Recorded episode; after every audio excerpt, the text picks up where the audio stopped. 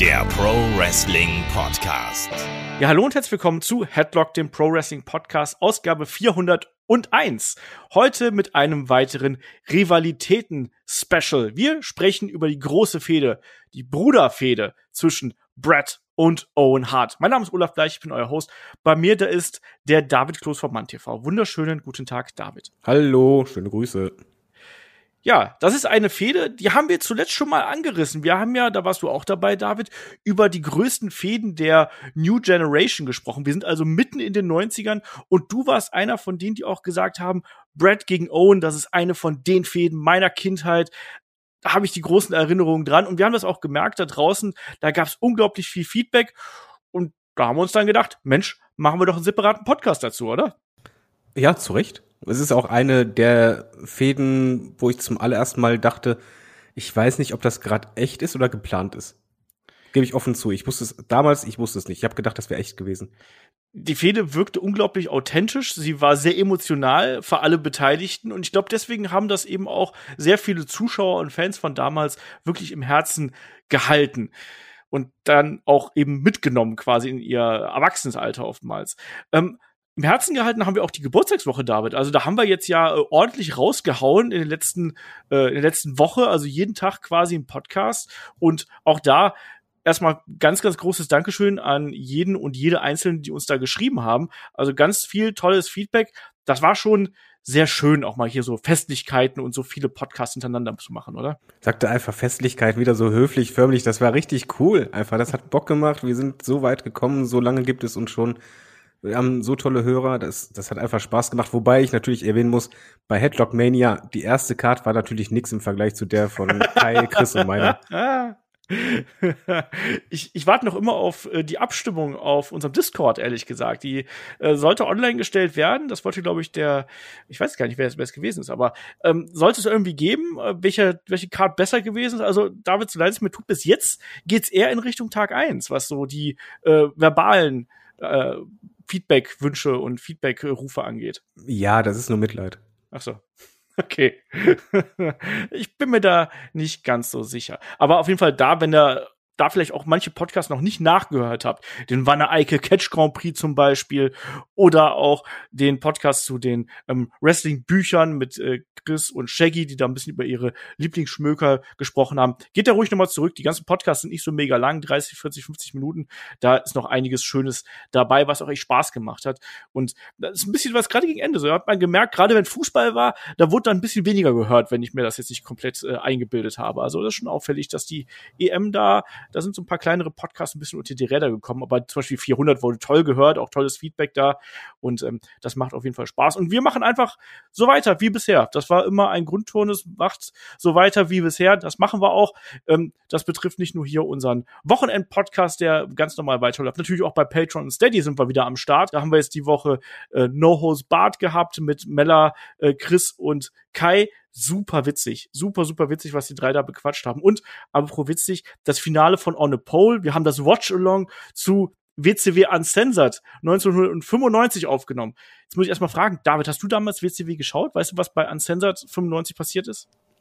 Ich, nein. Ich, nee, ich, also ich, man muss dazu sagen, ich habe halt ein Namensgedächtnis äh, wie ein Sieb. Aber ich würde gerade sagen, nein. Also Uncensored ist die legendäre Veranstaltung mit dem King of the Road Match zum Beispiel zwischen Blacktop Bully und Dustin Rhodes damals und einem unglaublichen False Count Anywhere Match zwischen Harlem Heat und den Nasty Boys, was in einem unfassbaren Foodfight geendet ist. Ähm, also, David, wenn du nicht gesehen hast, äh, ist meine, meine Hausaufgabe an dich. Schau dir dieses Match an, am besten mit unserem Kommentar dazu, weil es ist unglaublich witzig. Die kämpfen hinterher in einer Schlotze aus Senf, Cola und irgendwelchen Softdrinks, die auf dem Boden verteilt ist und die Beteiligten rutschen nur noch durch die Gegend und am Ende gibt's einen Mordversuch von einem der Nasty Boys an Sherry. Oh, weil, das ist sympathisch, das möchte ich sehen. weil er sie einfach nimmt und die steht da und, und er schubst sie halt und der Boden ist rutschig und die knallt halt volle Möhre auf den Betonboden. Also übel, übel, übel. Aber auf jeden Fall, das Watchalong war sehr witzig und äh, wir haben auch noch den Breakout-Podcast zu Orange Cassidy haben wir auch noch auf Lager und nächste Woche geht es natürlich dann weiter. Magazin, Raw Cross SmackDown und so weiter und so fort. Also Monatsanfang ist immer ein guter Termin, um bei uns natürlich auch bei den Unterstützern einzusteigen. Und an der Stelle gehen erstmal ein paar Grüße raus, nämlich an Christian, Joji, beide bei Patreon und einmal an den Stefan auf Steady.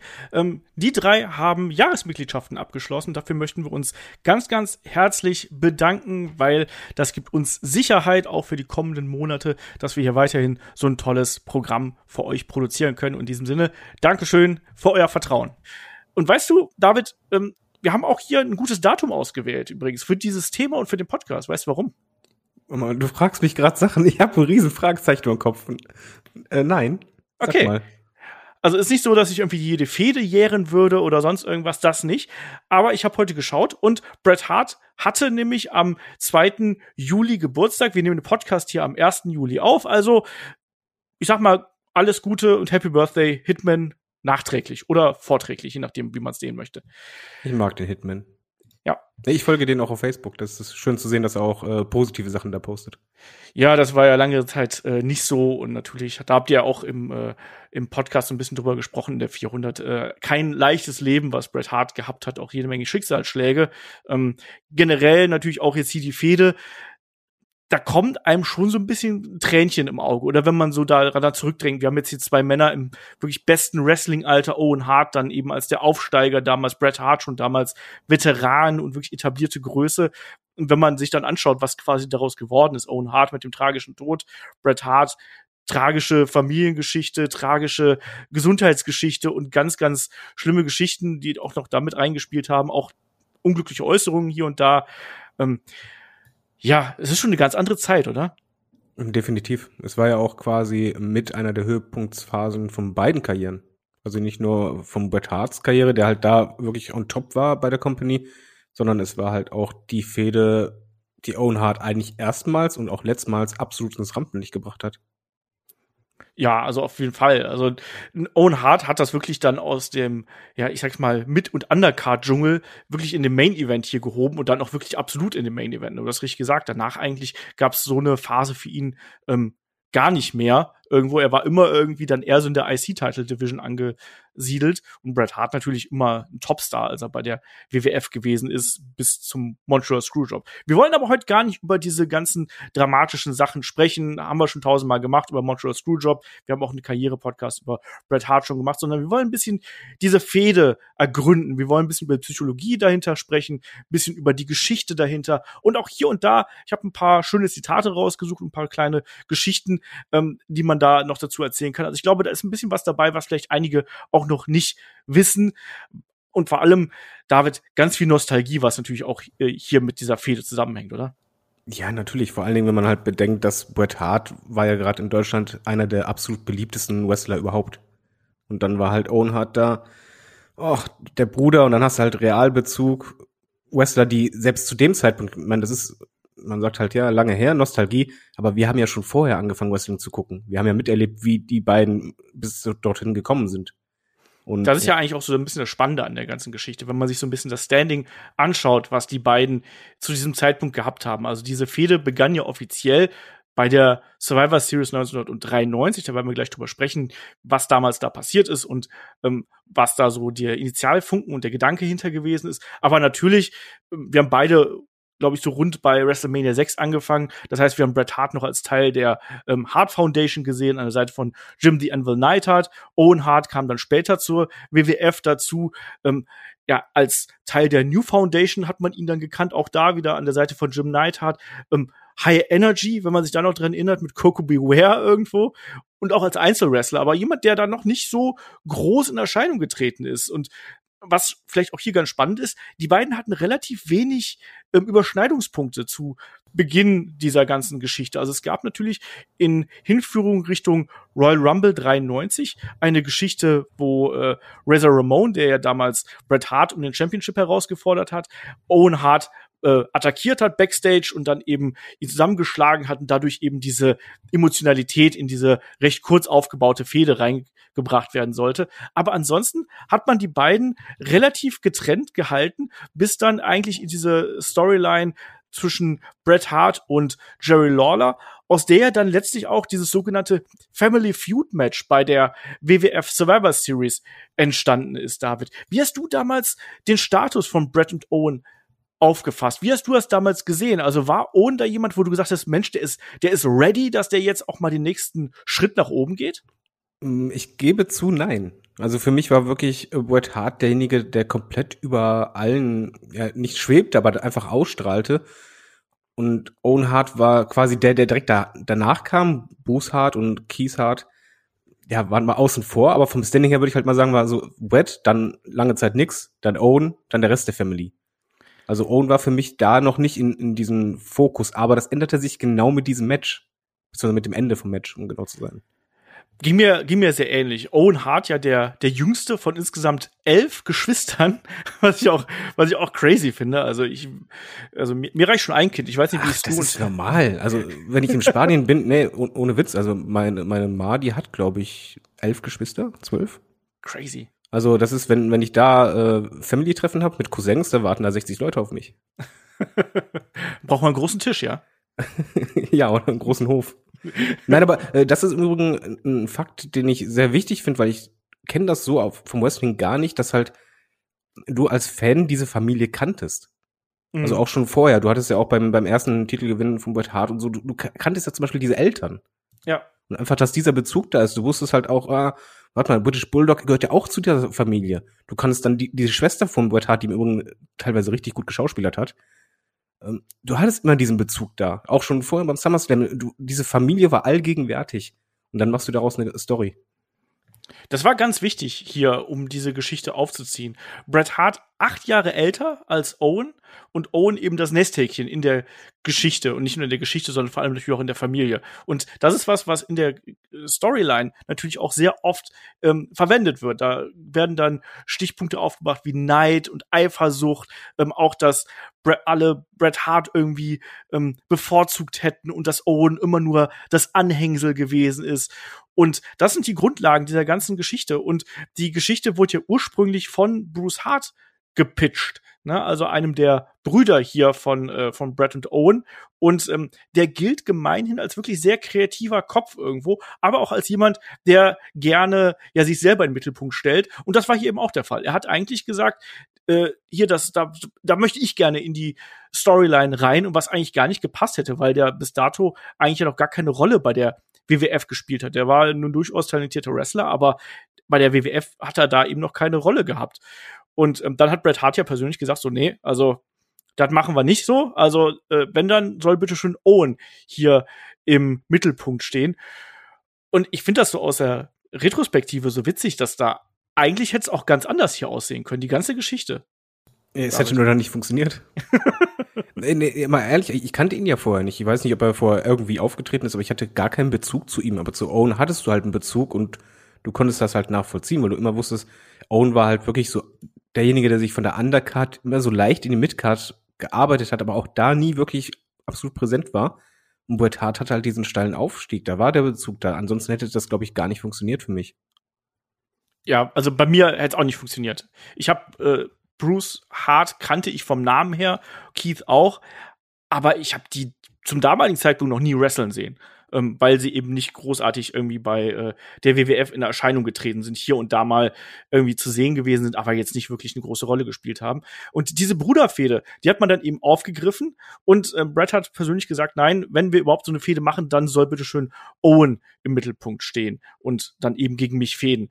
Und was ich auch interessant finde, dass ähm, diese Geschichte wohl ganz, ganz schwierig bei Vince McMahon unterzubringen gewesen ist. Also er hat wohl ähm, als ihm dieser Pitch vorgetragen worden ist, hat er wohl gesagt, dass das ist ihm nicht echt genug, das ist ihm nicht authentisch genug, weil die Begründung war, Brüder streiten sich nicht, David. Ja, es passiert natürlich niemals.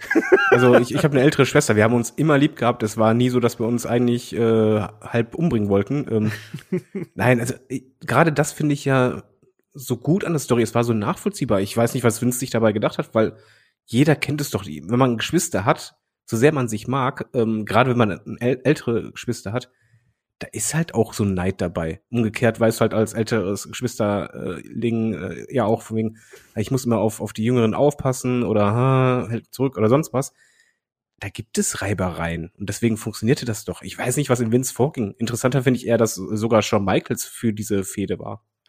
Genau, da kommen wir gleich darauf zu sprechen, über den Aufbau von dem Match vor allem. Aber das Interessante ist, dass Vince McMahon selber der kleine Bruder ist. Also der so. hat einen älteren Bruder, der hat im Wrestling nichts zu tun. Äh, Roderick ist in diesem Jahr gestorben mit 77 Jahren.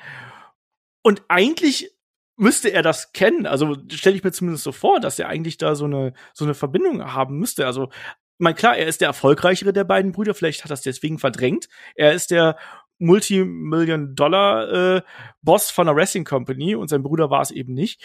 Ähm, Finde ich ganz interessant. Und es hat tatsächlich wirklich eine Zeit gedauert. Also er hat dem der Fehde quasi so ein bisschen äh, Freilauf gelassen. Er hat gesagt, gut, äh, wenn ihr alle dafür seid, lassen wir es mal laufen. Ich guck mal, guck's mir mal an. Und er hat erst im Laufe dieser Geschichte, wo er dann bemerkt hat, wie die Zuschauer reagieren und dass wirklich dadurch Emotionen erzeugt werden, da hat er dann gesagt, okay, da setzen wir drauf und damit geben wir Vollgas.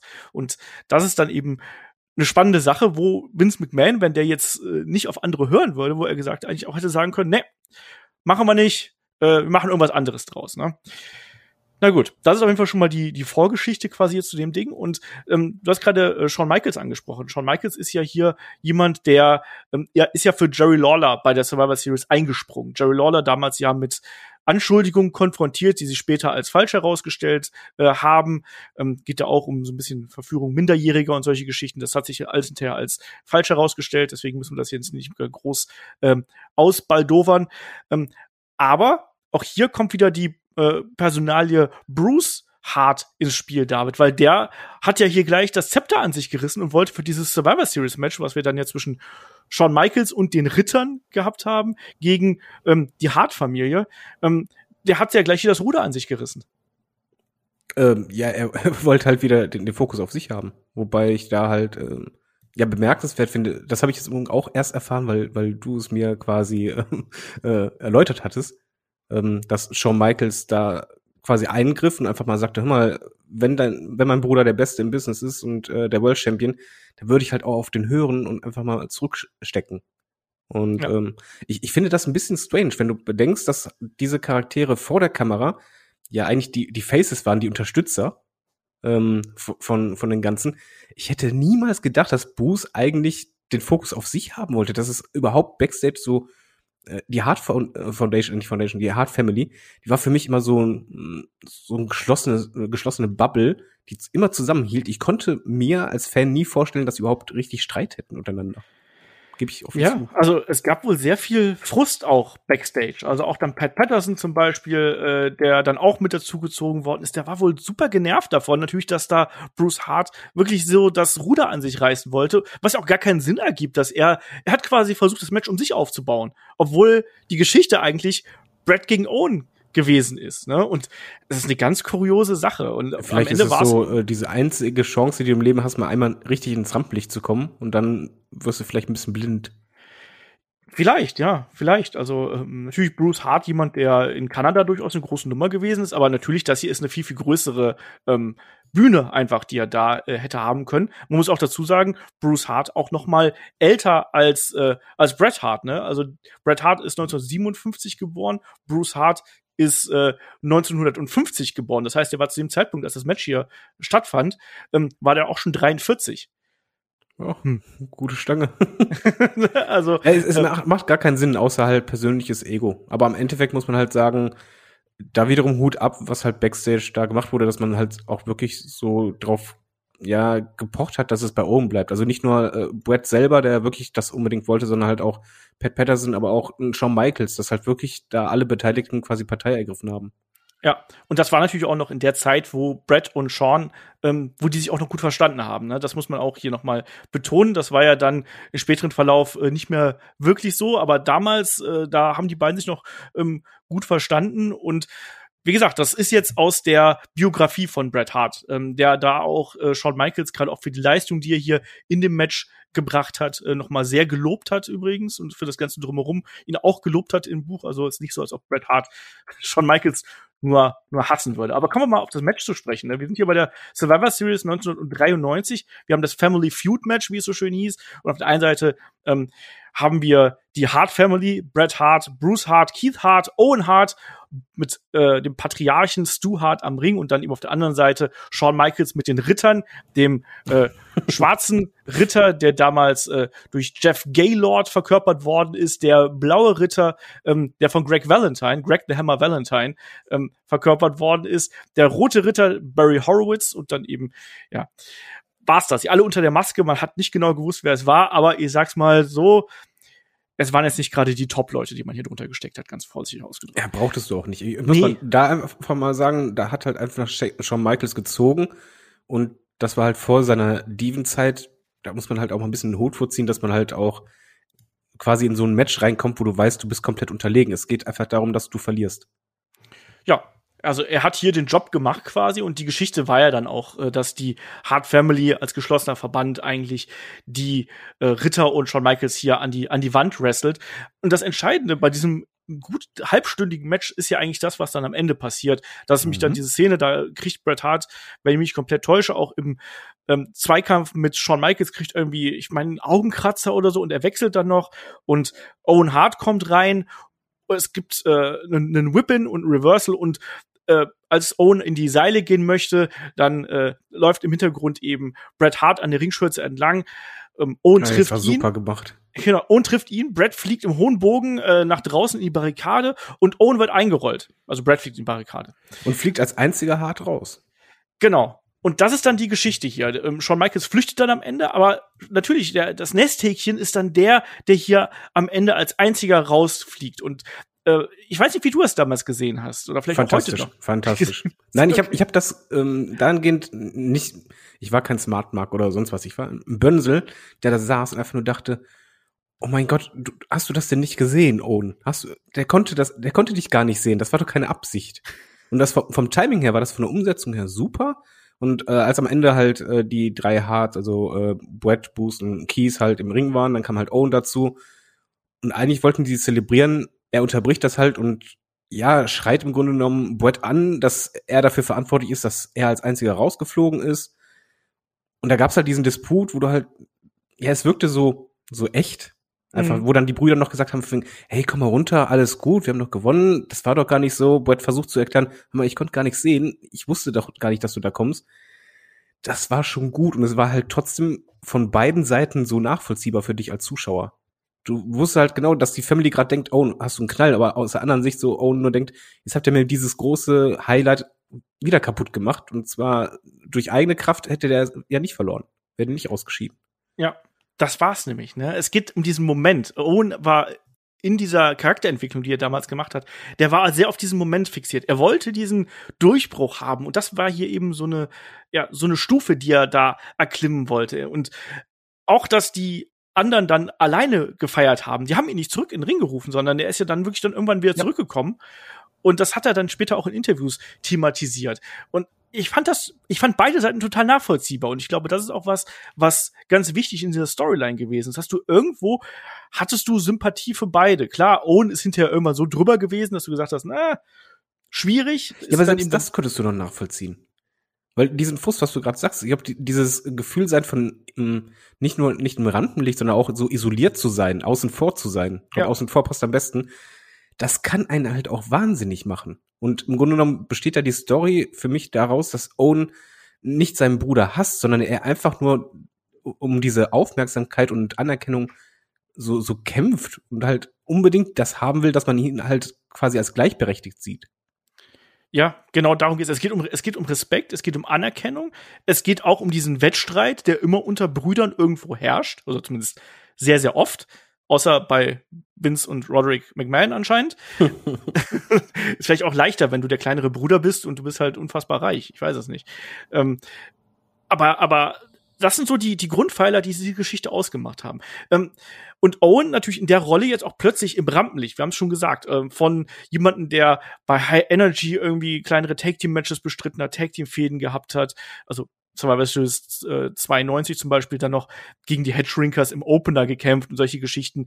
Ähm, bei WrestleMania 8 gegen Skinner, also eher so Midcard. Und jetzt plötzlich hat man ihm hier eben äh, diese, diesen Spot gegeben und diese Möglichkeit gegeben. Man hat auch vom Management gesagt, der ist bereit. Also er ist jetzt an diesem Punkt seiner Karriere, wo wir an ihn glauben und wo wir diesen Run mit seinem Bruder zusammen probieren wollen. Und dann äh, haben wir, es, es war ja hier noch kein lupenreiner Heel-Turn. Ne? Es gab ja keine richtige Konfrontation, es gab ein bisschen Geschubse. Es war aber ein Missverständnis, es, gab, es war einfach ein Missverständnis. Ja, genau. Nee, ja? das fand ich super. Im Übrigen, äh, was du halt richtig sagst, man hat gesagt, er ist bereit dafür.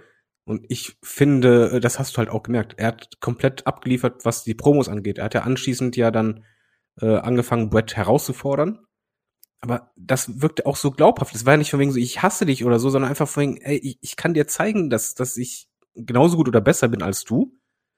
Und ähm, was ich daran ganz nett fand, war einfach so, du nimmst einen Realbezug, wo du einfach denkst, das hatte ein bisschen was von so der kleinere, der ein bisschen untergeht, aber eigentlich ein großes Herz hat, fordert jemanden heraus, dem er eigentlich gar nicht gewachsen ist. So war halt für mich persönlich das Standing von Owen im Vergleich zu Brett, wo ich immer dachte, nee, hör mal, der, der steht halt über dir immer noch. Aber ich weiß, warum du es versuchst.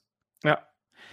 Er ist natürlich da auch in dieser Rolle der eigentlich ganz klare Außenseiter. Und das wird auch in diesen Sit-Down-Interviews, die es dann äh, in den folgenden Wochen nach der Survivor Series gegeben hat, mit Vince McMahon übrigens als äh, Interviewer, wird das immer wieder thematisiert. Und da geht es dann unter anderem darum, dann befragt Vince McMahon erstmal Owen und dann sagt Owen, ey, hör mal, ich ich stehe hier im Schatten und dabei war ich immer besser als Brad. Ich war an der Schule besser, ich war im Sport besser, ich bin der bessere Athlet, ich bin der klügere Kopf, ich bin der bessere Redner und trotzdem schauen alle nur auf Brad. Genauso bei der Survivor Series. Ich werde eliminiert und die ganze Familie kümmert sich nur um Brad. Und dann kam eben diese Herausforderung von ihm, wo er sagt, lass uns das einfach so ausmachen, um herauszufinden, wer der Bessere ist, weil darum ging es im Endeffekt nur. Lass uns eins gegen eins, ähm, einfach nur um herauszufinden, wer hier gewinnt, aber dann dann auch direkt die Spitze, wenn du den Mut dafür hast. Und Owen ist in diesem Sit-Down-Interview ähm, der aggressivere und er ist auch der, der die ganze Zeit in die Kamera guckt oder Vince McMahon anguckt. Das ist mir nochmal aufgefallen, so in der Recherche. Er ist sehr offensiv, mhm. ohne, ohne übermäßig aggressiv dabei zu sein, sondern eher so, herausfordernd eben. Und das finde ich echt gut, wie man das Ja, mit Herz, würde ich sagen. Ja. Das ist, wie gesagt, es ist für mich gar kein Heel-Turn bis dahin gewesen, weil einfach, du kannst es nachvollziehen. Derjenige, du, wenn du jemand herausforderst, dann schaust du ihn an die Augen. Und bei Brett ist zum Beispiel andersherum, siehst halt oft, dass es immer dieses, äh, von wegen, ah, dieses Seufzen, von wegen, ach, lass es doch sein. Also das, das möchte ich nicht. Ich möchte das einfach nicht. Hört doch mal auf, diese, diese Schwelle in, in der Familie zu überschreiten. Ähm, Brett redet auch mal sehr ruhig und der, der, seufzt dann auch schon mal gerne so. Ich kann das halt nachvollziehen. Das ist eben auch diese, diese ähm, Gegenüberstellung der beiden, gerade wenn man jetzt sich so, so Zusammenschnitte davon anschaut, ähm, finde ich das so gut, ge auch Geschauspieler von beiden. Bret Hart wirklich komplett am Boden, ähm, wirklich mit, mit also so nicht, nicht zusammengekauert, aber halt eben so, als wenn du, als wenn du sehr nachdenklich wärst. Ne? Hat die, die Hände im Schoß, der Kopf so ein bisschen gesenkt und spricht dann eben darüber und sagt auch, es ist doch im Endeffekt total egal, wer der Bessere gewesen ist, als wir Kinder gewesen sind. Und ich habe es auch nie so gesehen, dass er in meinem Schatten gewesen ist. Klar, ich bin halt eben der Ältere. Aber das ich ist auch das Schlimmste, was du sagen kannst, ne? Wenn jemand sagt, von wegen, es ist doch egal, aber du weißt, dass, dass halt derjenige ja. sagt, der überlegen ist. Das ja. macht, das ist eigentlich noch mal ein, ein, Tritt in die Klöten so gesehen oder äh, macht dich ja eigentlich noch wütender, weil das ist eigentlich das Schlimmste, was du hören möchtest. Eigentlich möchtest du das nicht hören. Du möchtest ja oder beziehungsweise Owen möchte ja ernst genommen werden als Herausforderer, als als äh, Konkurrent. Ja. Und da, durch so eine Aussage nimmst du ihnen ja je, jede Möglichkeit für Konkurrenz und sagst einfach, nee, ich, ich sehe dich gar nicht so. Es ist doch egal. Ach komm, lass doch Freunde bleiben. Ja, ja, und ich, in dem Augenblick natürlich auch nicht wirklich ernst genommen, ne? Also, äh, äh und er, Brad sagt dann auch so, ich habe halt ein paar Jahre voraus, so als, als ob das der einzige Grund wäre. Ja. Also ich bin halt einfach älter. das ist halt nun mal das so. Das ist ne? furchtbar. So, ja, wenn man irgendwelche Ausreden sucht, wegen, ja, das ist halt nur deswegen, um, um etwas schön zu reden. Ich glaube, dieses Schönreden, das fand ich halt so nachvollziehbar bei, bei Owen, was halt, er halt aus, ja nicht ausdickte, sondern einfach so frustriert war. Und ähm, bis dahin war ich komplett auch drin. Also das war äh, wirklich, dass du dachtest so auf, auf der einen Seite als Fan, du wolltest eigentlich schon neugierigerweise wissen, was würde passieren, aber eigentlich gingst du davon aus, der Brett wird ihn platt machen, kein Ding. Ja. Auf der anderen Seite war aber wirklich dieser Wunsch, ähm, dadurch, dass es halt so kein, kein purer Hass war, sondern nachvollziehbar, nach Motto, oh, vertragt euch doch, ihr seid doch Brüder. Ja, genau. Und, und Owen dann eben auf dem Weg dahin auch schon wie gesagt, aggressiver dann auch in den Matches, die er dann schon bestritten hat. Und, und Brett sagt eben dann auch in diesem Sit-Down-Interview, dass er unter keinen Umständen mit seinem Bruder in den Ring steigen werde. Und mhm. diesen Punkt möchte er nicht überschreiten und dann blendet quasi die Kamera noch mal ganz nah auf Bretts Gesicht und er sieht halt eben aus, als wenn äh, sonst was in ihm zusammengebrochen wäre. Also wirklich Tränen fast in den Augen. Und ja, das ist dann quasi der Aufbau hierhin bis zu diesem Zeitpunkt. Und man hat gedacht, wir kriegen jetzt die Konfrontation. Aber es ist natürlich so, da kommen dann die Feiertage. Survivor Series ist ja traditionell um Thanksgiving rum und natürlich der Royal Rumble steht vor der Tür und die Hart-Brüder haben sich dann über die äh, Feiertage wieder vertragen. Und ich kannst du dich noch an die an die Vignetten von damals erinnern, David, weil die waren so cheesy, dass es nicht mehr auszuhalten gewesen ist. Die beiden Kumpels, die es plötzlich wieder gewesen sind nach den. Ja, Arm in äh, Arm und so.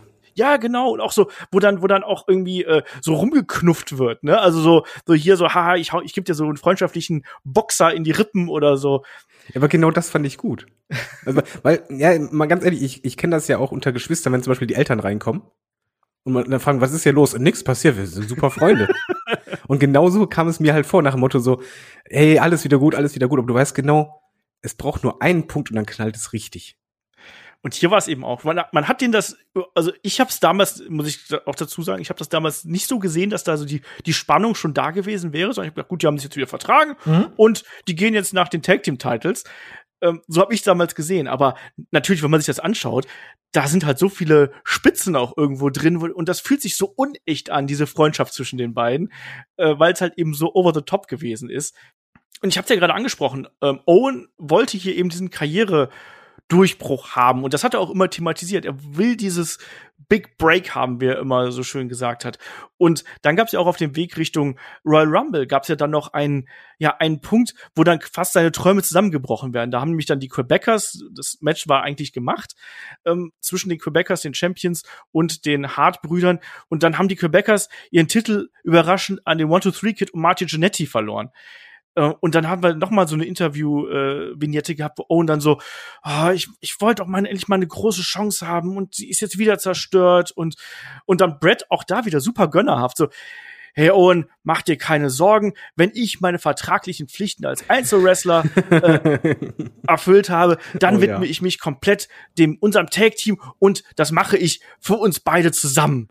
Und ich muss sagen, an die Vignette konnte ich mich nicht mehr erinnern, aber ich habe es jetzt noch mal angeschaut und das ist, das ist schon so suffisant, dass es, dass es wehtut fast schon, oder? Äh, ja, es ist auf jeden Fall äh, so, dass immer weiter äh, transportiert wird, wegen, das Brett raushängen lässt. Oh, ohne mich schaffst du es nicht, aber keine Sorge, ich helfe dir schon. Und das ist halt so das Schlimmste, was, glaube ich, ein kleiner Bruder hören möchte, der äh, eigentlich sich als besser ansieht. Ja, und so ist es auch. Und wie fandst du es eigentlich damals, dass die Hart-Brüder hier einen Title-Shot bekommen haben? Weil de facto hatten die auf dem Weg Richtung Royal Rumble kaum Tag-Team-Matches gemeinsam bestritten. Also ich habe mal bei Cage-Match nachgeschaut, da findet man einen Sieg, einen normalen Sieg gegen Well Done, damals auch eher so ein Jobber-Tag-Team. Ähm, dann ein äh, DQ-Sieg gegen die Hedgerinkers bei äh, Challenge und ein äh, Double Countout gegen die Steiner Brothers, was aber ein Dark-Match gewesen ist. Aber ansonsten haben die gar keine Tag-Team-Erfahrung gehabt. Fandst du das nicht merkwürdig? Ja und nein, weil Bret Hart dabei war. Es, es war einfach so ein großer Name, dass ich halt, ähm, ja, wie wenn, wenn Hulk Hogan mit Wendy Savage zusammen sind, dann haben die halt schnell ein Title-Match. Das, also das ist okay, damit kann ich leben bei der WWE. Äh, besser fand ich halt einfach, wie die es dann gelöst haben. Du kannst auch den einfachen Weg äh, gehen und einfach sagen, ja, komm, ihr gewinnt jetzt erstmal alle Matches, äh, haltet den Titel länger und dann kommt dieser Standard-Split. Nö. Nö, das hat man eigentlich gemacht. Dann sind wir beim äh, Royal Rumble 94 angekommen. Da haben wir dann das Match der Quebecers, ähm, Jacques und Pierre und begleitet von Johnny Polo damals noch, also ähm, Raven, den wir später gesehen haben, ein ganz anderer Charakter. Ähm, dann eben gegen die Hartbrüder.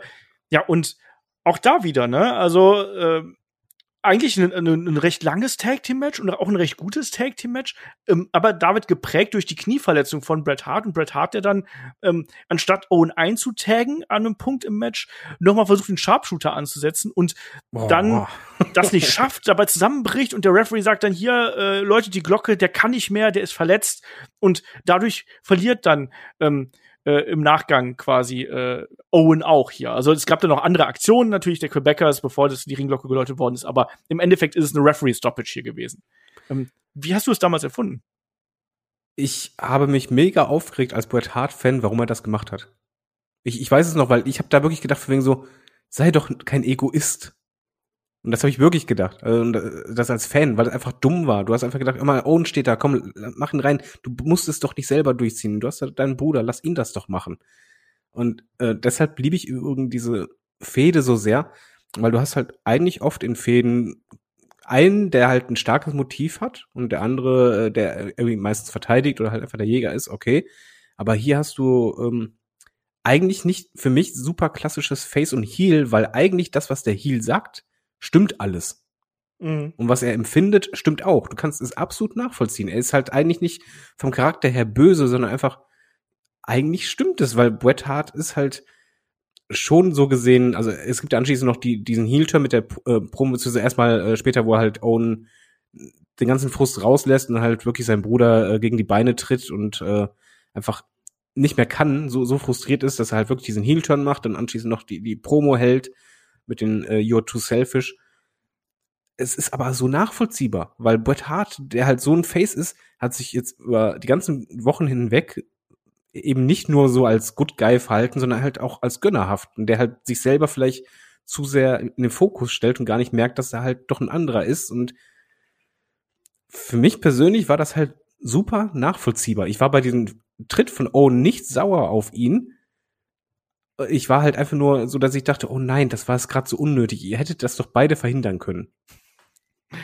Es ist We eben die nächste. Ja, es war, es ist die nächste Eskalationsstufe und irgendwo ähm, nachvollziehbar, aber ich muss sagen, ich fand es damals schon äh, drüber, weil äh, jemanden da an das verletzte Bein zu treten, das macht man nicht. Also gerade seinem Bruder tritt man nicht ans verletzte Bein. Äh, das gehört sich nicht, das sind schlechte Manieren. Äh, und deswegen, da, das war auch der Punkt für mich als Fan, wo ich gesagt habe, so das ist ein astreiner Heel-Turn, das ist jetzt ein Böser. Und das hat man ja noch am selben Abend gesehen, als er, Owen war ja auch im Rumble drin, mhm. genauso wie Bret Hart. Und Owen ist ja ausgebuht worden, sofort. Ja, na, natürlich. Und äh, Bret Hart hat ja auch eigentlich, die Story geht ja über den ganzen Rumble. Typisch Bret Hart kann halt super, siehe King of Swing, eine Verletzung durch ein Turnier ziehen oder ja. durch ein Pay-Per-View. Und hier halt wieder. Und dann hat er halt diese absolute Good Guy-Storyline, wo er am Ende sogar noch den Rumble gewinnt mit Lex Luger zusammen. Huiuiuiui, da kam alles zusammen und ja, Owen wurde natürlich direkt ausgebucht. Natürlich buchst du, wenn, wenn du jemanden triffst, wie du halt richtig sagst, der verletzt ist, das macht man nicht. Aber äh, das Problem ist halt einfach nur, in dem Moment habe ich nur gedacht, von wegen so, du Vollidiot, aber zeig gleich auch nicht, von wegen so, du, du bist jetzt so ein schlechter Mensch, sondern einfach hör doch auf. Ja, also. Das ist so der kleine Unterschied. Also, ist, gerade in der Nachbetrachtung ist das für mich halt die, diese Kleinigkeit, die diese Fehde mit her hervorhebt. Aber der Aufbau, auch dass man das durch den Rumble durchgezogen hat, fand ich super. Das war super gut. Und, und Owen hat keine Rolle im Rumble-Match ja. an sich gespielt. Ne? Der ist relativ schnell von Diesel eliminiert worden und hat eigentlich da keine große Rolle gespielt. Und Bret Hart geht eben den ganzen Weg, selbst verletzt, schafft er das dann eben noch. Äh, wir kennen diese Szene, wo äh, Lex Luger und er dann noch die letzten beiden sind und die beiden fliegen gemeinsam übers Top Rope. Dann haben wir eben ja zwei Number One Contender. Das war ja damals dann auch schon die Stipulation. Wer den Rumble gewinnt, der geht zu WrestleMania im Main Event. Und dann haben wir ja diese Situation gehabt, dass wir plötzlich zwei hatten und dann wurde ja dann äh, ja per Münzwurf entschieden, wer hier das, äh, ähm, das erste Title-Match bekommt. Ähm, das war dann eben Lex Luger. Wir wissen, was daraus geworden ist, nämlich nix. Und ähm, Bret wäre Hart vorher nicht in die, Bar, äh, in die Bar gegangen. Genau, wäre mal vorher nicht in die Bar gegangen. Das ist generell was, was man sich auf äh, die Fahne schreiben sollte. ähm, ja, und Brett, äh, der musste dann, damit quasi jeder ein Match in den Knochen hat, äh, dann für den Main Event, musste Bret Hart dann eben bei WrestleMania 10 ähm, auf seinen Bruder treffen. Und da war dann auch die Konstellation eine andere, weil da hat natürlich dann Bret Hart auch gesagt, gut, jetzt ist es halt so. Und der, er hat dann in dem Augenblick die Herausforderung angenommen. Und äh, also jetzt im Verlauf muss ich sagen, wir haben noch eine andere Bruderfehde, die hatten wir auch schon mal hier in den Rivalitäten, ähm, mit dem Undertaker und Kane. Und da hat der Undertaker so eine ähnliche Wandlung durchgemacht. Ne? Am Anfang erstmal gesagt, so, nee, äh, gegen den trete ich nicht an. Und aber als dann ein bestimmter Punkt überschritten gewesen ist, der war dann da ein bisschen morbider, muss man natürlich auch sagen, bei Undertaker und Kane. Da war es ein bisschen mehr drüber. Aber auch da hat er dann eben gesagt, gut, dann trete ich eben gegen meinen Bruder an. Das haben wir hier auch gehabt. Und Owen hat sich ja dann hier schon, äh, ja, getraut, auch zu sagen, ich werde meinen Bruder hier besiegen. Und David, das ist ja auch so eine geile Geschichte. Also nicht nur, dass es ja ein fantastischer Opener gewesen ist hier äh, bei WrestleMania 10, den hattet ihr ja auch in den äh, in eurer Headlock Mania hier als Opener. Mhm. Ähm, wir haben ja da auch diese Konstellation, dass quasi ähm, Owen Hart gewinnt und Bret Hart am Ende des Abends aber den Titel gewinnt. Das heißt, das, was Owen da erreicht, wird wieder in den Schatten gestellt von dem, was Bret erreicht. Ja, es ist, es, zieht sich halt durch. Das ist äh, im Grunde eins zu eins fast schon wie beim, bei beim Rumble genauso. Egal was Owen macht, egal was für großartige Momente oder halt auch wichtige Siege er holt, Brett schafft es doch immer irgendwie na, nicht nur was Größeres zu gewinnen, sondern eigentlich das in den Schatten zu stellen. Dadurch rückt es halt aus, aus diesem Fokus raus. Und der Opener erstmal fantastischer Opener. Vielleicht einer der besten, den es je bei WrestleMania gab. Auch da die, die Story ist fantastisch. Äh, dahingehend, dass allein schon äh, Bret Hart nimmt ja die Herausforderung an, aber das Match beginnt ja eigentlich damit, dass Bret Hart sich anfangs doch richtig zurückhält. Mhm. Und Owen halt eben genau das, was er auch in den Promos machte, dieses ja, immer weiter sticheln und von wegen, nimm mich endlich ernst und endlich wahr, bis es halt wirklich richtig knallt. Und dann Bret Hart durchzieht. Und wenn wir auch ehrlich sind, kein, keiner von uns Fans hat gedacht, von wegen, als Bret, äh, als Owen die, die ähm, Promo hielt, von wegen, I beat you, Bret, dass er das wirklich machen wird. Das hat ja keiner gerechnet. Also, oder damit gerechnet oder gedacht. Also Bret Hart war einfach nee, irgendwie wird er sich durchsetzen mit seiner Erfahrung oder so und auf einmal gewinnt Owen. Und du denkst, what the fuck? Und danach gab es halt auch noch eine richtig starke Promo von Owen, die wieder nicht so richtig heel-typisch war, sondern einfach da wieder um diese Aufmerksamkeit ging und dass er halt einfach besser ist und besser als das, als was er gesehen wird. Alles schön und gut. Und dann kommt Bret Hart und der Pay-Per-View endet mit Bret Hart auf den Schultern von Westlern. Und er ist wieder derjenige, der im Fokus ist. Genau. Also besser kannst du es doch nicht machen. Nee, und da, man hätte Owen die Rotze aus dem Gesicht wischen können dann, aber in dem Interview, aber stimmt.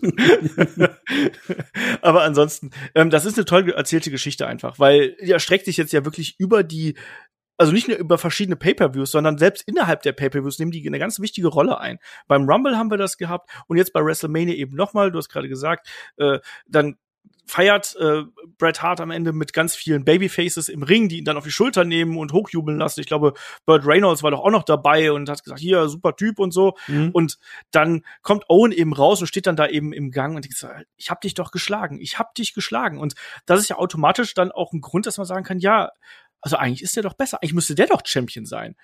Ne? Und das war dann auch mein Gedanke damals. Eigentlich müsste Owen Champion sein, weil der hätte es auch verdient gehabt. Der war besser als Bret Hart an dem Abend. Und Bret Hart hat ja auch Schwein gehabt in dem Match gegen Yokozuna, weil Yokozuna vom, vom äh, Seil ja. gefallen ist. Ne? Also es ist super erzählt, es ist so nachvollziehbar und für den Zuschauer einfach auch, was ich halt wirklich toll finde, dass eigentlich zieht es sich ja durch und es ist, trotzdem nachvollziehbar, weil egal was du im Leben erreichst, du kannst ja auch ein wirkliches, haben wir bei WWE auch oft oder jeder Company, du hast die Wrestler, die echt alles geben, die vielleicht im Ring sogar besser sind oder vielleicht äh, bessere, besser am Mikrofon sind. Aber manche haben halt einfach diesen einen It-Faktor oder diesen einen Fokus und die nehmen dir das immer. Du kannst so viel versuchen, wie du willst, aber du schaffst es nicht da reinzukommen. Du wirst immer übersehen.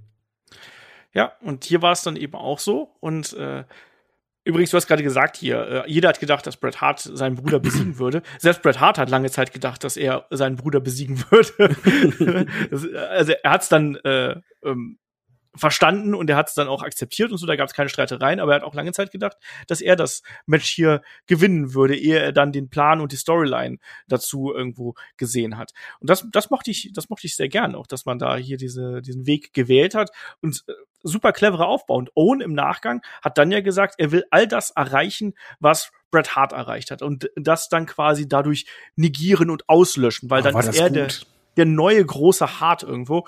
Und wir sind dann ja auf dem Weg Richtung King of the Ring 1994.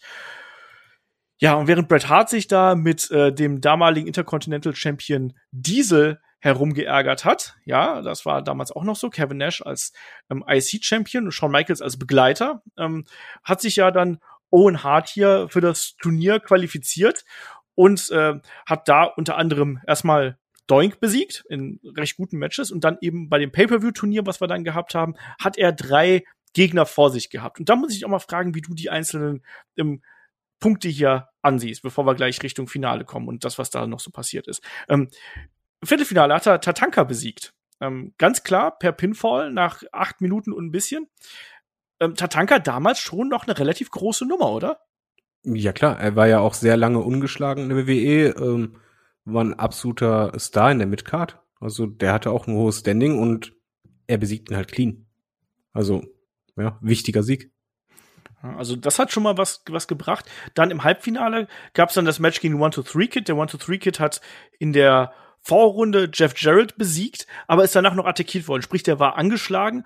Und auch das finde ich so wichtig, nicht nur, weil man so den, den Kid geschützt hat, sondern vor allem auch, weil Owen in diesem Match absolut gnadenlos gewesen ist. Also der Kid kam ja so mit, mit äh, gebeugtem Haupt und, und hat sich den Nacken gehalten zum Ring und Owen ist ja noch bevor der Kid äh, im Ring gewesen ist, kam der sofort angeschossen und hat den ja mit dem äh, Baseball-Slide durch die Seile umgenietet. Und dann gibt's ähm, drei Minuten 37 dauert dieses Match nur.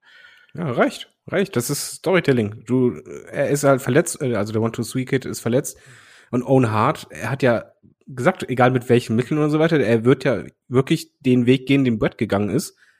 Ja, und er hat es halt gezeigt. Also er geht über Leichen, wortwörtlich so gesehen. Deswegen absolut okay. Das war halt, im Grunde genommen ist jedes Match für mich ein bisschen dafür da, eine andere Seite von Owen zu zeigen. Ja. Und äh, wie ernst es ihm auch ist. Und bei dem einen ist es halt wirklich einfach bei One to Three Kid, da geht es einfach darum, er ist so fokussiert oder so mh, hm, starr in, in seiner äh, Revenge-Tour, dass er halt wirklich einfach diese Aufmerksamkeit will, dass ihm einfach alles andere egal ist, weil er einfach denkt, wenn er die Sachen gewinnt, die Brett gewonnen hat, wird er genau denselben Status erreichen. Ja, passt. Und es ist übrigens ein fantastisches Match. Das ist, äh, was ich sagen wollte noch. Also nicht nur das, all das, was du gesagt hast, ist absolut richtig, aber das ist ein, ist ein unglaublich geiler Sprint. Also wenn ihr drei Minuten 30 Zeit habt, schaltet das mal an irgendwie auf dem Network. Das ist richtig, richtig gut und ähm, damals der Zeit super weit voraus. Also die haben da einen äh, unglaublichen Sprint hingelegt.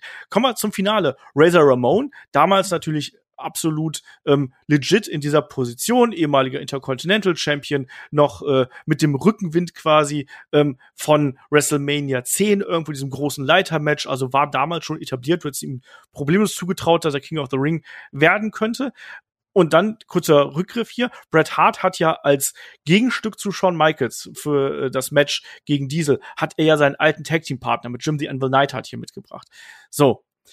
Und dann gibt's halt eine Situation, äh, Razor fliegt raus und dann kommt ja ähm, Jim the Anvil Neidhart und und hilft Razor scheinbar auf die Beine und man hat sich da als Zuschauer auch gefragt, hä, wa warum, ne? Und dann schlägt er ihn ja nieder und dann wird erstmal klar, ähm, weil Jim the Anvil Neidhart ja auch in dem Match gegen Diesel, ähm, also zwischen Bret Hart und Diesel, ja für die DQ gesorgt hat, ne?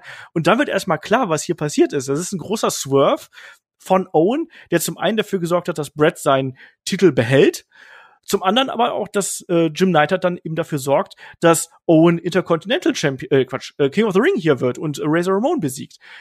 Und schon hast du so eine kleine, nicht Gruppierung, aber du hast Owen und den alten Tag-Team-Partner von ähm, Bret Hart, Schwager, sprich diese Familienbande, bekommt plötzlich eine ganz andere Form, David, oder? Äh, genau, das ist, also für mich spricht das vor allen Dingen dafür, dass Owen halt ähm, nicht nur ein leeres Versprechen macht, sondern wie auch beim WrestleMania ein Plan dahinter steckt.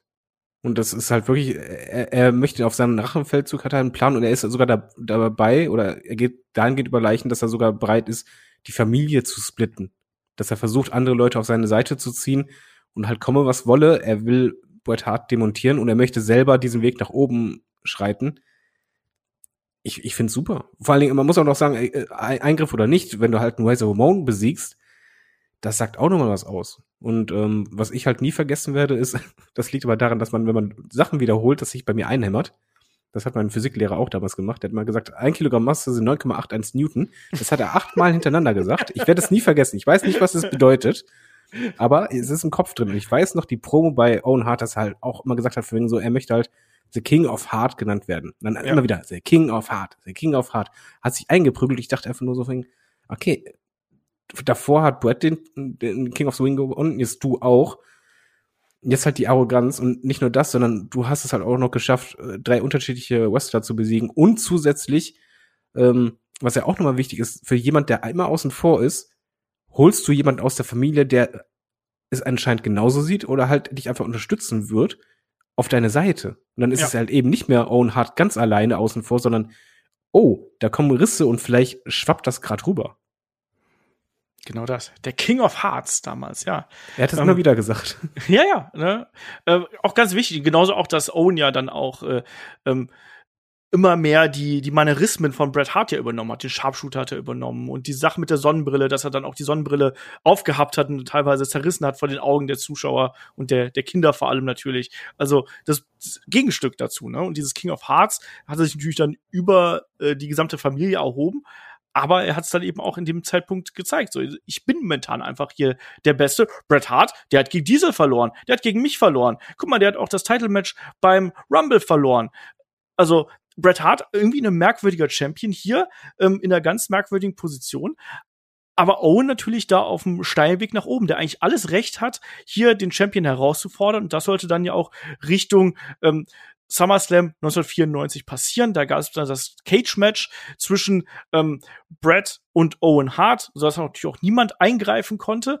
Ähm, und da gab es dann eben im Vorfeld auch wieder so ein bisschen Familienbande, die hier mit dabei gewesen sind. Und da hat man dann schon relativ klar gemacht, wie der Rest der Familie über Owen Hart denkt. Da gab es dann ne, einen Bruce Hart, der zum Beispiel dann im Interview mit Jerry Lawler und Owen und Jim the Anvil Neidhart gesagt hat, niemand ist stolz auf dich, du bist eine Schande für die Familie ne, und niemand unterstützt dich.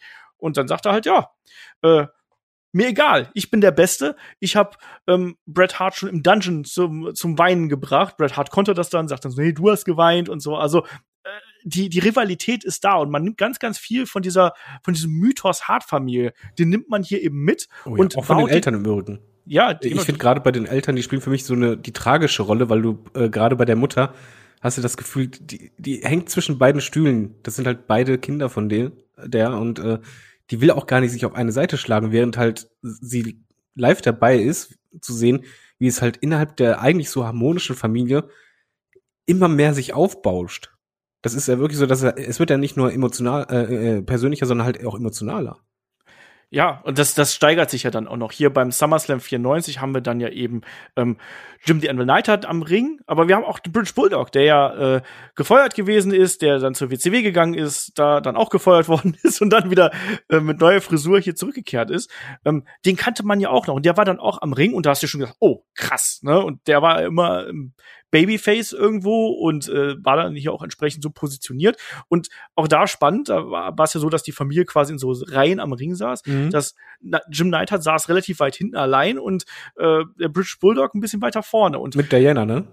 ja, die war auch noch mit dabei und äh, ja, also und dieses Cage-Match, wir haben beide Matches zwischen Brett und Owen, haben wir ja äh, schon im Match of the Week thematisiert. Dieses Cage-Match auch absolut herausragend äh, mit der Dramatik, die es da gegeben hat, mit diesen ähm, beinahe Ausbrüchen äh, der beiden und dann eben zum Ende hin auch noch diese große, ja, weiß was, Battle Royale oder äh, sonst irgendwas genannt. Also wenn dann ähm, Owen und Jim Neidhart, nachdem Bret Hart gewonnen hat, das muss man auch sagen, Bret Hart hat hier das, das Match für sich entscheiden können, aber die beiden attackieren ja Bret noch im Ring, im Käfig dann und äh, schlagen ihn zusammen und da wollen ja die ganzen Brüder rein und Oh, das Bild, beiden, das war so grandios, oder? ja, das war Das super. ging ja Minuten, aber das, das war einfach so, mein Gott, irgendeiner muss es schaffen. Helft ihm doch, helft ihm doch. Und dann einfach, das war Emotion pur.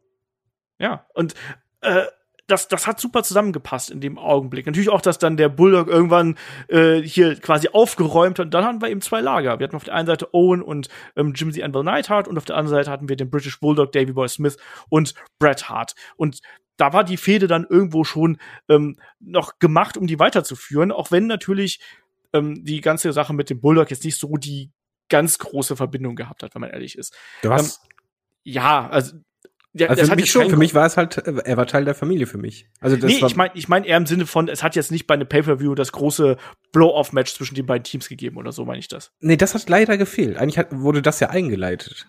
Und das Genau. war auch das, was, was mir immer, äh, mir haben mehrere Sachen gefehlt, einfach vom, vom Timing her, ähm, äh, das absolut große Finale äh, separat zwischen Owen und Brett, aber auch halt diese, ähm, dieser Twist innerhalb der Familie, dieser Riss, dass es da einmal zum großen ähm, Highlight kommt.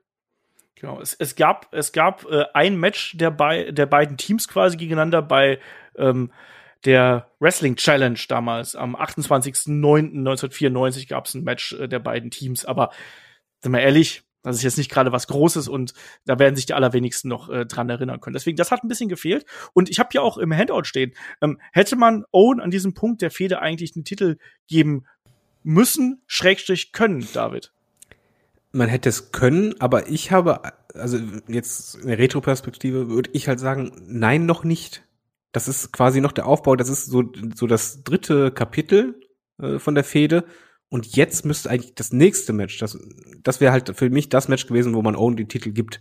Weil er hat eigentlich alles, was er vorher versprochen hatte, hat er halt geschafft. Er hat bei WrestleMania gegen äh, Brett gewonnen, er hat den King of the Ring gewonnen, er hat jetzt sogar noch Verstärkung dazu bekommen. Äh, er hat Brett abgefertigt. Er hat einfach jetzt alle Schritte, die man eigentlich machen konnte, genommen und jetzt muss er halt den Payoff eigentlich beim nächsten Match kriegen. So hätte ich jetzt halt gebuckt. Tja, so richtig gab's das dann irgendwie nicht, ne? Also ich hab's gesagt, also das, das lief dann da noch so ein bisschen äh, weiter aus zwischen den beiden. Äh, ich habe gerade gesagt, es gab nur ein Tag Team Match, das ist falsch. Es gab zwei Tag Team Matches äh, äh, der beiden Teams hier gegeneinander und so ein Einzelmatch gab es dann noch mal bei der ersten Episode der WWF Action Zone. Da konnte Bret Hart dann relativ klar ähm, seinen Bruder besiegen und damit war's das dann hier auch zumindest so für den für den Moment erstmal so ein bisschen, weil dann sich ja beide so ein bisschen anderweitig orientiert hatten. Fand ich ein bisschen schade. Ich finde, da da hat man so ein bisschen eine Chance vertan, das noch weiter aufzuziehen. Und im Gegenzug ist ja dann Bret Hart in diese Fehde mit Bob Backlund quasi reingerutscht. Ah. Richtung Survivor Series 94, dieses Submission Match. Und auch da war ja dann Owen als ähm, Adjutant, als äh, Helfershelfer von Bob Backlund dabei. Ähm, der Bulldog war an der Seite von ähm, Bret Hart mit dabei. Und da ging es ja dann darum, hier das Handtuch, wer, wer wirft das Handtuch, weil es ein Submission-Match gewesen ist. Ne? Ähm, der Bulldog war ausgenockt und dann gab es ja diese berüchtigte Szene, wo Bret Hart im Crossface Chicken Wing ist und Owen kann ja logischerweise das Handtuch für Bret Hart nicht werfen und dann, ja, gibt's hier den, ich sag mal, den, den Mark Henry Twist hier fast schon, oder? Wo, er dann äh, ganz nett so, äh, oder nee, er, er fleht ja seine Mutter an, für Genau. bitte werft das Handtuch und sie, sie kämpft mit sich so, nein, doch, und er redet halt quasi als ihr Sohn auf sie ein. Wegen, ja, immer, das ist mein Bruder, der da liegt, mach doch bitte, es geht so nicht. Und dann macht sie's, sie wirft das Handtuch. Und er kostet ähm, Brett halt so das Match. Genau, also das war auch äh, echt gut dafür, dass man hier, klar, man hat hier Bob Backlund irgendwie so reingeworfen, aber das hat innerhalb der Geschichte hat das dann noch mal ganz gut funktioniert und hat eben noch mal so eine hinterlistige Seite auch von Owen gezeigt. Also wenn er nicht vorher schon hier gewesen wäre, an dem Punkt wäre er es auf jeden Fall gewesen und auch hier an dem Punkt habe ich gesagt, jetzt, jetzt, jetzt flammt ja eigentlich die Fehde noch mal so richtig auf, weil Owen sorgt ja im Endeffekt dafür, nicht nur, dass, dass er hier das, das Vertrauen seiner, seiner Mutter missbraucht hat, ne, und der was vorgespielt hat, weil als er das Handtuch geworfen äh, worden ist, nimmt er sicher das Handtuch und jubelt damit und, und rennt davon, weil sein Bruder den Titel verloren hat.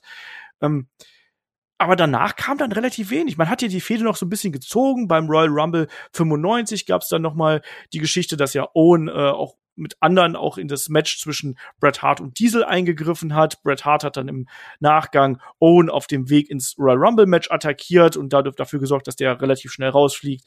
Ähm, und dann gibt's noch bei ähm, bei Raw gab's da noch ein No Holds Barred Match der beiden. Das ist am 13.03. Ähm, 1995 gewesen. Davor gab's noch mal so ein Tag Team Match mit ähm, Brett und dem Bulldog gegen Bob Backlund und Owen Hart. Das war dann im äh, Januar haben wir es noch mal gehabt. Aber dieses No Holds Barred Match, was dann Bret Hart klar für sich entscheiden konnte, das war dann mehr oder weniger eigentlich der Abschluss der Fehde. Und da muss ich jetzt nämlich auch fragen, David, hat da nicht ein bisschen was gefehlt?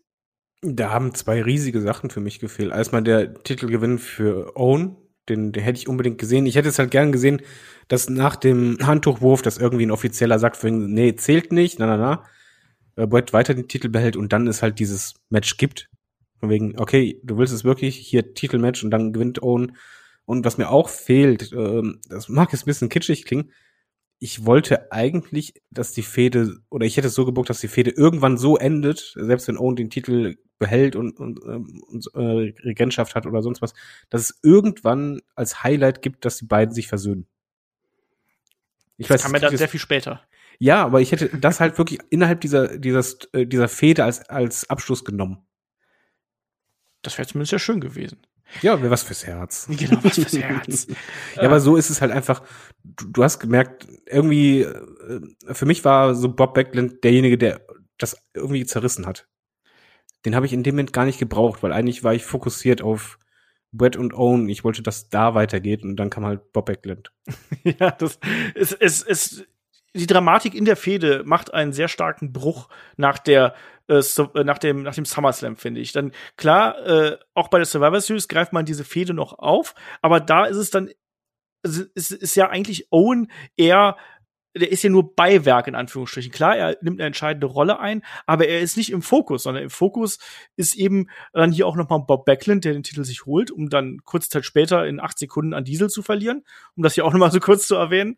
Ähm, aber Owen war hier für mich nicht mehr nicht mehr auf diesem Niveau Ja. ganz gefühlt. Und das, das fand ich so ein bisschen schade, sondern er ist im Endeffekt nur noch der, der Helfer gewesen. Und er hat wieder so eine, so eine Sidekick-Rolle eingenommen. Und das fand ich ärgerlich. Und genauso wie du gesagt hast, eigentlich hätte man hier ähm, äh, zu einem Punkt kommen müssen, dass Owen auch den Titel von mir aus auch nur für eine kurze Zeit mal gewinnt.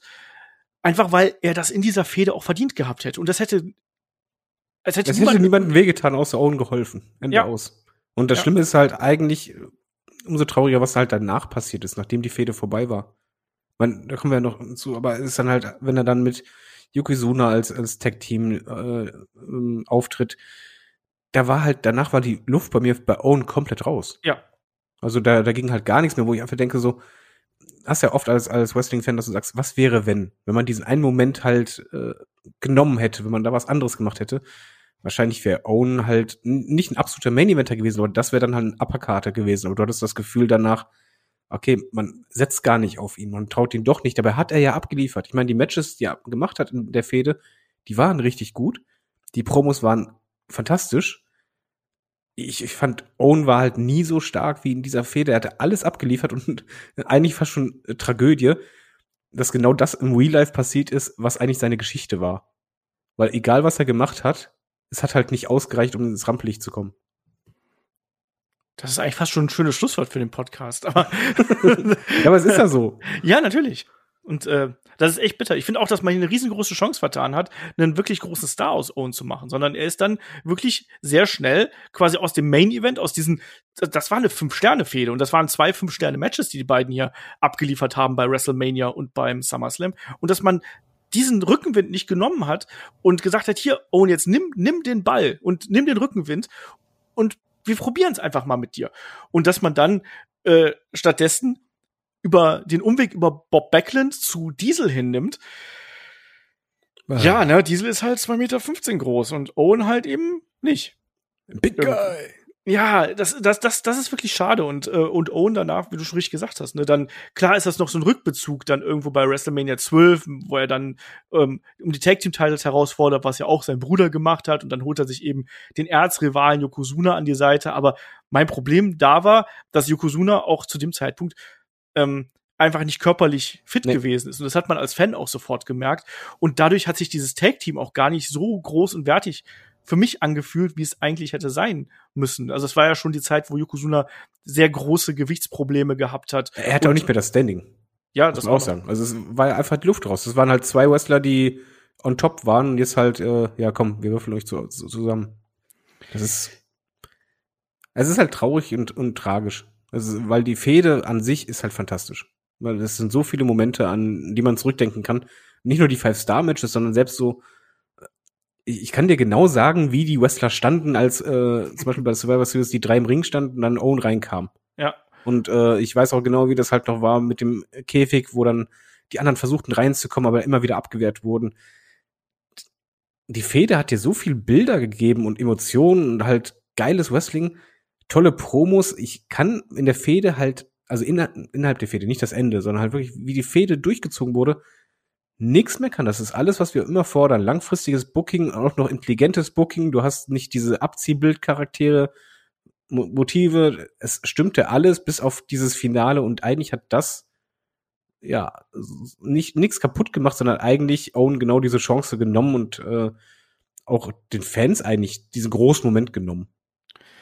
ich glaube, wenn, wenn Owen den Titel gewonnen hätte, dann würde man heute auch noch ein bisschen anders auf seine Karriere blicken. Ne? Dass, dass, dass sein Leben tragisches Ende genommen hat, ist das eine, aber dass er auch dann quasi im Leben nicht diesen absoluten Höhepunkt irgendwie erreicht, obwohl er es so verdient gehabt hätte, obwohl er sich immer den Arsch aufgerissen hat und so weiter und, und so fort. Und die blödesten Gimmicks überhaupt alles mitmachte ja, äh, also deswegen, äh, das, das ist wirklich das, das Tragische an der, an der ganzen Geschichte. Umso mehr, um hier so ein bisschen noch mal einen kleinen fröhlichen Bogen zu schlagen, bevor wir dann äh, Richtung Ende kommen, ähm, mochte ich dann aber auch, dass man hinterher diese ganze Geschichte mit der Heart Foundation dann noch mal aufgegriffen hat, wo dann auch die Familie noch mal zusammengekommen ist und die dann Einigkeit gezeigt hat wo Bret Hart quasi dann als einender Faktor auch das streitsame Team von Owen und dem British Bulldog, die ja, bei denen hat ja über Monate gekriselt irgendwo, wo dann Bret Hart gesagt hat, so, lasst euch nicht von denen da draußen, von den Fans, lasst euch nicht entzweien, ähm,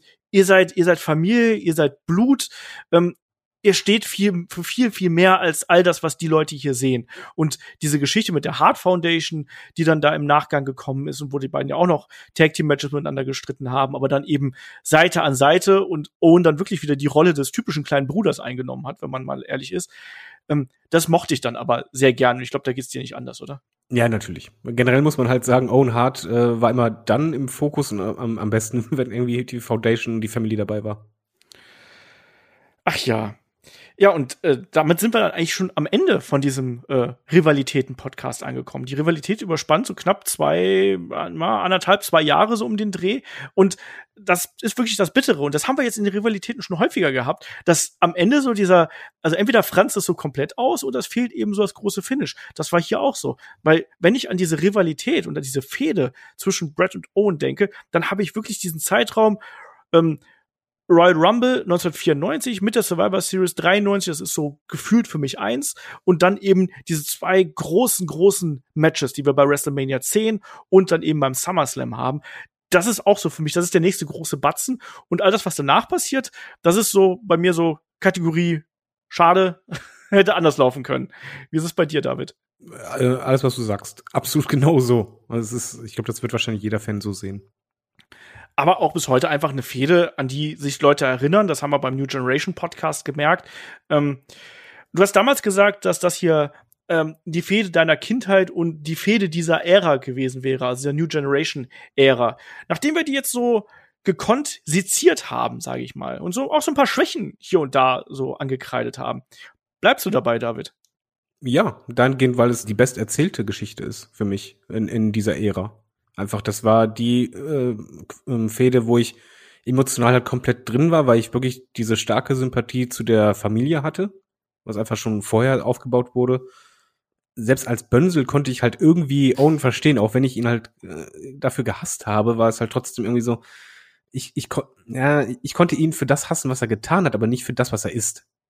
Und äh, das war für mich oder ist für mich immer noch die, die größte und beste Fehde, weil es gab zwar so Rivalitäten, wenn man sagen würde, ja, New Generation, denke ich auch als allererstes an Shawn Michaels gegen Bret Hart. Aber, wenn man ehrlich ist, so genial erzählt war die Story nicht. Ja. Wie hier. Und wenn man halt wirklich auf eine Fehde geht, nicht auf Matches oder großen Momente, gehen wir mal von großen Momenten weg, sondern wirklich auf, von einer Fehde, ist das die aller, allerbeste. Und man muss halt sagen, ähm, bei ähm, Bret Hart gegen Shawn Michaels hat man ja dann auch den Trigger gezogen, wie man so schön gesagt hat, dass man auch Shawn Michaels den Titel gegeben hat, eben an einer prominenten Stelle. Das ist das, was Owen Hart verwehrt geblieben ist. Und ich glaube auch, dass wir vielleicht, wenn das so gekommen wäre, dass Owen Hart hier den Titel gewonnen hätte, dass wir da vielleicht auch noch mit noch mehr Begeisterung fast drüber sprechen würden, obwohl die Fehde halt super geil gewesen ist. Aber ich glaube, dass, dass das hat so noch mal als, als Sahnehäubchen, als kleine Krone obendrauf irgendwie ein bisschen gefehlt. Ja, ähm, du denkst halt ganz oft an Momente. Und wir denken halt an Momente, die mitten in der Fehde waren oder die Fehde einleiteten, aber nicht halt an diesen großen letzten Moment, wie bei Shawn Michaels, der auf den Knien steht, äh, Knien ist und dann halt auf den Titel runter sieht und so. Das war halt verwehrt. Genau. Und, ähm, oder die kanadische Flagge der NASA hat. oder das. Aber das ändert halt nichts daran, wenn man halt ehrlich ist, dass diese Fehde einfach fantastisch war. Und ich finde es halt lustig, wie unser Podcast ver verläuft. Erst, erste zwei Drittel total euphorisch, von wegen, ah, das ist so genial, guck mal, Emotionen, was da alles passiert ist. Und dann gegen Ende hin so, mm, ja, weil, weil das, also man macht das ja relativ selten, dass man so über eine Fehde in der Gänze spricht und normalerweise, wie ich es gerade gesagt habe, du denkst, wenn, wenn, wenn wir jetzt über Bret Hart und Owen Hart sprechen würden, dann nimmst du dir halt eben die Highlights raus, aber du wirst das, was am Ende, was, was halt nicht so gut gelungen ist, das lässt man ja eigentlich so ein bisschen außen vor. Ähm, und das haben wir jetzt hier eben nicht gemacht, sondern wir haben es wirklich ähm, seziert, wir haben es wirklich, glaube ich, auch sehr gut analysiert, was da auch für, für Entscheidungen getroffen worden sind, für Fehler gemacht worden sind, aus unserer Perspektive zumindest. Und ähm, das ist ja auch so ein bisschen Aufgabe von unserem Podcast hier, dass wir da so ein bisschen in die Tiefe gehen ähm, und nicht nur das Weichgespülte haben, sondern eben auch das, was dann am Ende dabei rausgekommen ist. Ähm, möchtest du noch abschließend äh, was hier zu dem Thema sagen, David? Ich habe jetzt Lust auf Weichspüler. okay. Nein, es ist eine absolut herausragende Fehde. Es ist die Bruderfehde äh, im amerikanischen Mainstream Wrestling. Ich äh, grenze das absichtlich äh, so ein bisschen ein, weil ich glaube, es gibt garantiert auch noch in anderen Promotions auch da noch ähm, große Familienfäden, die wir da äh, gehabt haben. Aber ähm, das hier war Emotion pur. Es ist für viele eine ganz, ganz große Fehde der New Generation Ära, für viele die Geschichte der Zeit, die wir jetzt schon angesprochen haben. Und da sind so viele tolle Momente dabei, es sind so fantastische Matches dabei rausgekommen, dass man da nur sagen kann, es ist eine der wichtigsten Fäden, die wir auch überhaupt gehabt haben. Weil bis heute erinnern wir uns dran, das ist verdammt nochmal inzwischen auch schon sehr, sehr, sehr, sehr viele Jahre her, ne? über, weit über, über 20 Jahre. Und äh, man spricht trotzdem noch drüber. Deswegen hat es diese Feder auch absolut verdient, dass wir da äh, drüber gesprochen haben. Und ähm, David, wenn du nichts mehr äh, zu sagen hast, Moment, dann doch eine Sache habe ich noch zu sagen. Oh, okay. Ich wünsche mir heutzutage auch mal so lang erzählte Stories bei WWE. Ich, ich, ich mag das einfach. Gerade dieses, ich möchte es nochmal hervorheben, auch wenn es am Abschluss ist, dass diese Fehde einfach echt nicht 0815 war. Das war wirklich mit so viel ähm, Hintergedanken, die, die im Laufe eines Pay-Per-Views teilweise erst rauskam oder sonst was.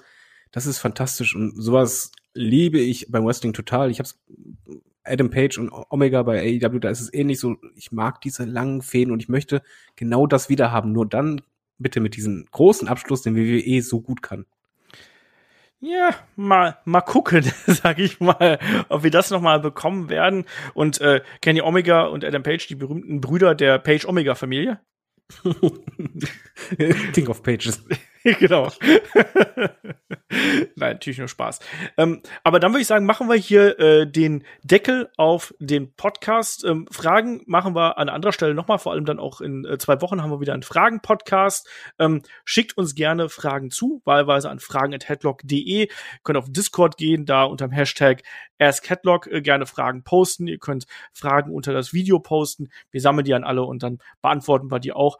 Ähm, ich glaube, nach der Geburtstagswoche haben wir uns heute auch mal einen etwas kürzeren Podcast verdient und ich glaube, wir haben ja auch ordentlich äh, abgeliefert und haben mir, glaube ich, auch ordentlich äh, Tiefe geboten.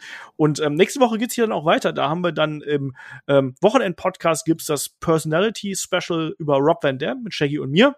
Das nehmen wir auf. Aus dem nächste Woche für Unterstützer haben wir das Magazin, wir haben Raw Cross SmackDown und natürlich das Match of the Week auf Lager. Also schaut da gern vorbei und natürlich auch nicht vergessen äh, das Tippspiel ne, auf kicktipp.de ähm, slash Headlock-Runde. Da gibt's das WWE-Tippspiel. Wir haben auch ein AEW-Tippspiel ähm, unter äh, Headlock AEW. Also schaut da dann auch gerne vorbei, macht da mit, gibt auch was zu gewinnen.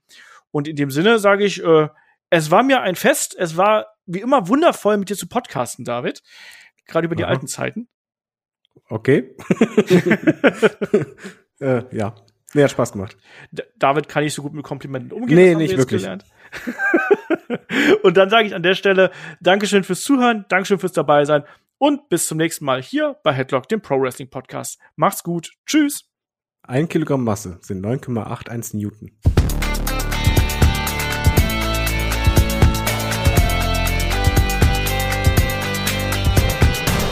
Headlock, der Pro Wrestling Podcast. Wie viel Newton bist du dann, David? Ich, ich weiß es nicht so viel, aber ich, ich weiß vor allen Dingen noch nicht mal mehr, was es bedeutet. Aber der hat das halt damals, ich werde das nie vergessen, der war wirklich in diesem Hörsaal und der hat das halt achtmal wiederholt oder neunmal. Und das Problem war, das hatten alle danach im Kopf. Du hast es nicht rausbekommen. Ja, Wird bestimmt irgendein äh, Hörer sagen, das bedeutet das und das. garantiert. Schreibt uns mal, was das bedeutet. tschüss.